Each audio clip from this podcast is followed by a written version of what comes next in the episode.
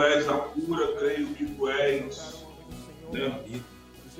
Creio, creio, creio, creio que Ele é, Ele é a cura, Ele é a nossa esperança, Ele é a nossa vida. Léo, muito bom estar aqui com você. Igualmente. Você é uma bênção. Você é uma bênção. Eu, eu não canso de falar isso para você. Eu amo você e sua família. Né? Você e a Kate. E seus bebezões aí são fantásticos. Né? Principalmente o garotão que está crescendo, está crescendo e crescendo, querendo ser cantor igual o pai, já tocando. Meu substituto. Né? Meu substituto. É o substituto. Gente, vamos, é, vou para a parte final aqui, Léo. A esperança, falei sobre a esperança nos leva a vencer as tribulações e obstáculos da vida. Falei que a esperança nos leva a um futuro melhor. E agora eu queria falar que a esperança nos leva a conquistar as promessas de Deus.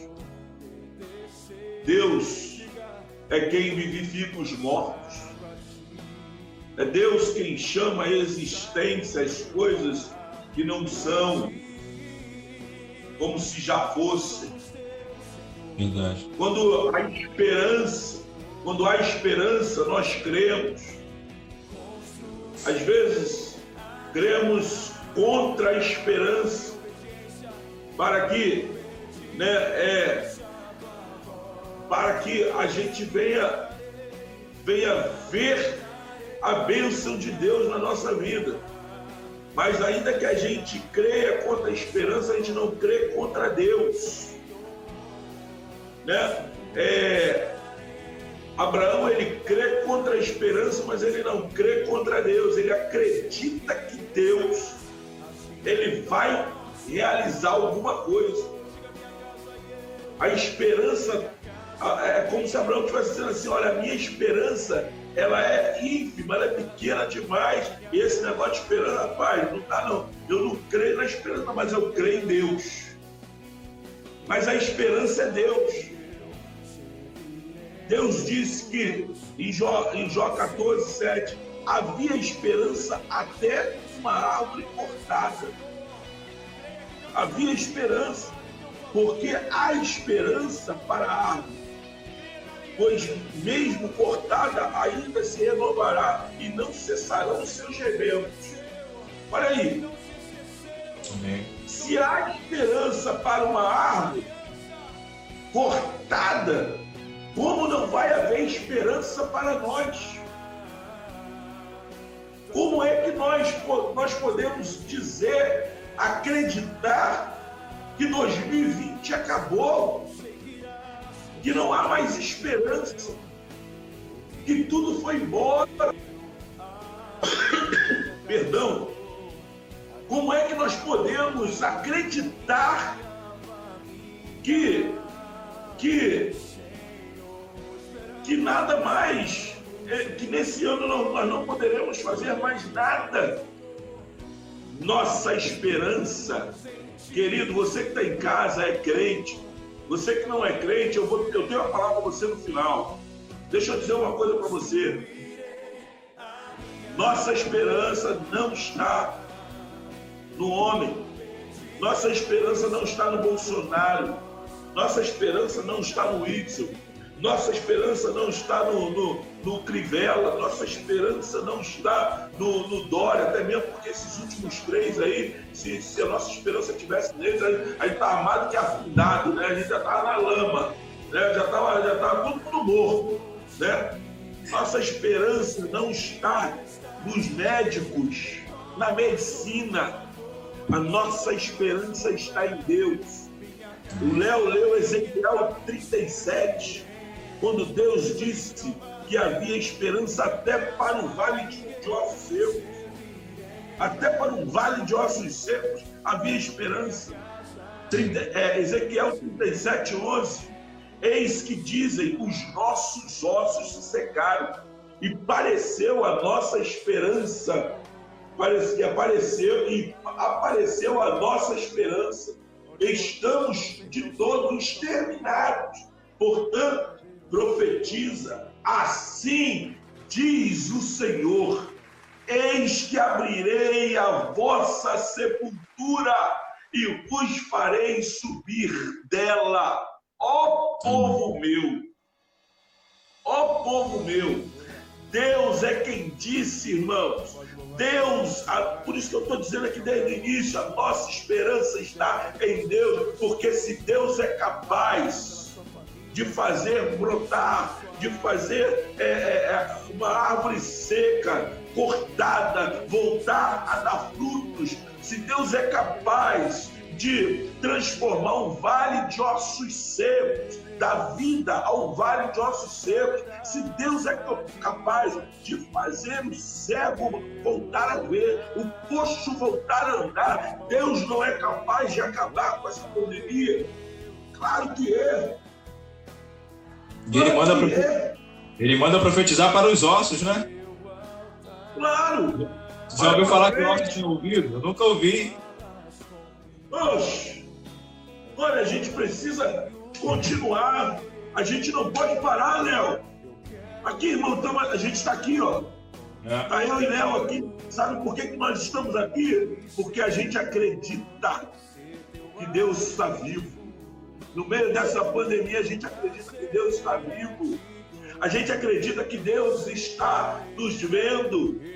Deus disse que havia esperança até para o pobre necessitado. Está lá no 9, Salmo 9, 18. Pois o necessitado não será esquecido é, para sempre, nem a esperança dos pobres será frustrada perpetuamente. Ou seja, até para o pobre tem esperança. Como é que não vai ter para a gente? Deus disse que a esperança é para aqueles que choram, Léo Jeremias 31, 16 e 17. Assim diz o Senhor: reprime a tua voz de choro e as lágrimas de teus olhos, porque há recompensa para as tuas obras. Diz o Senhor: pois os teus filhos voltarão à terra do inimigo. Há esperança para o teu futuro, diz o Senhor, porque os teus filhos voltarão para os teus territórios. Nós ainda voltaremos para as nossas igrejas.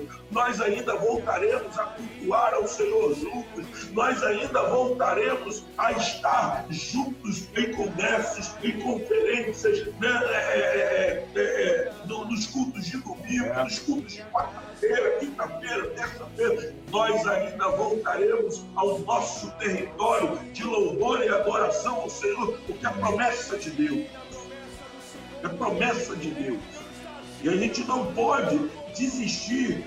Deus disse que havia esperança até para o infiel. Olha que coisa, que coisa, Léo. Sabia disso? Deus disse que havia esperança até para o infiel. Esdras, capítulo 10, verso 2. Diz a Bíblia, então Secanias, filho de Jeiel, um dos filhos de Elão, tomou a palavra e disse a Esdras assim: Nós temos transgredido contra o nosso Deus, casando com mulheres estrangeiras dos povos de outras terras. Mas no tocante a isto, ainda há esperança para Israel. Ainda há esperança para vocês. Sabe o que, que Esdras faz? Esdras ora, chora e confessa, prostrado. Mas ainda há esperança para Israel. Tem muita gente que acha que porque pecou ou errou feio na vida, que não adianta mais buscar a Deus.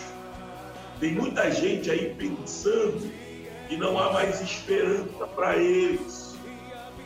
Mas a revelação bíblica nos mostra que Deus perdoa o pecador errante Deus não tem problema em começar. Oi? Deus não tem problema Deus... em começar de novo. Exatamente, Deus não tem problema em começar de novo. A revelação bíblica nos mostra que Deus esteve e está sempre disposto a nos dar uma nova oportunidade, uma oportunidade de experimentar novamente as promessas dele. Portanto, meu irmão, se você está em casa aí, vendo o Léo cantar e eu aqui, né? Para você aí em casa. Deixa eu dizer uma coisa para você. Você que perdeu a esperança, ainda há esperança para você. Mas eu peguei a esperança para você. Você que está aí em casa aí, dizendo, não tem, não tem como, olha só, se Deus foi capaz de dar vida a um vale de ossos secos, você acha que Deus não é capaz de te perdoar dos teus pecados? Quem muitas vezes não tem se perdoado é você mesmo. Verdade. Porque Deus, na verdade, está dizendo assim: olha, eu já te perdoei. Meus braços estão abertos, eu estou aqui te esperando. Eu vou concluir. O Léo, o Léo cantar, fazer apelo, sei lá o que ele vai fazer. Mas eu, eu termino a minha contribuição falando para você o seguinte: enquanto dizem por aí que enquanto há vida há esperança, né? Essa, essa frase, na verdade, ela vem de Eclesiastes 9,4, que diz: Para aquele que está entre os vivos, há esperança. Então você que está aí dizendo aí, não tem mais esperança para mim. Eclesiastes 9,4, Salomão disse: Para aquele que está em, entre os vivos, ainda há esperança. Você está vivo? Você está vivo? Então ainda há esperança para você que você precisa é esquecer das coisas ruins que um dia você fez, as experiências ruins que você já teve na vida. Essas coisas só trazem lembranças e contaminam a sua mente e o seu coração. E Jeremias vai dizer assim: traga à sua memória aquilo que te traz esperança. Lamentações de Jeremias, capítulo 3, verso 18 né? Quero trazer à memória aquilo que traz esperança. Salmo 39, verso 3, 7. Com efeito, passa o homem como uma sombra, em vão se inquieta, amontoa tesouros e não sabe quem o levará. E eu, Senhor, o que espero? Sabe o que, que, o, que o salmista diz? Eu não espero nada. Sabe por que eu não espero nada, Léo? Porque o Senhor é a minha esperança. Oh, aleluia! Glória a Deus, né? Portanto, Zacarias 9,12: Voltai à fortaleza, ó presos da esperança. Hoje te anuncio que te recompensarei em dobro. Hoje vos anuncio que tudo vos restituirei em dobro. É tempo de voltarmos para a fortaleza da esperança. É tempo de voltarmos para os braços do Senhor. Deus nos abençoe grandiosamente. Construirei